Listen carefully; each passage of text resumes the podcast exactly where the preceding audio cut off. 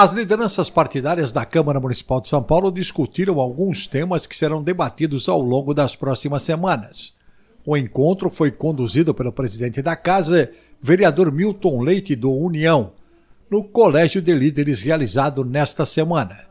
De acordo com o presidente da Câmara, três projetos de lei devem entrar na pauta do plenário em breve.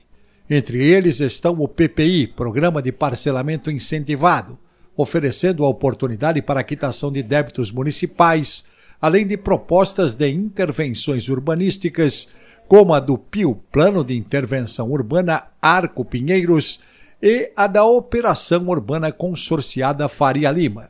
Durante a reunião também foi divulgado o cronograma da composição e da eleição para presidente e vice-presidente das sete comissões permanentes da Casa. Milton Leite reiterou que os partidos têm até esta quinta-feira, dia 8 de fevereiro, para indicar os vereadores que irão integrar os colegiados. O chefe do Legislativo paulistano disse que os nomes dos parlamentares que farão parte das comissões serão publicados no Diário Oficial da cidade de São Paulo no dia 20 de fevereiro. Já no dia seguinte, 21 de fevereiro, será realizada a eleição para presidente e vice-presidente dos colegiados.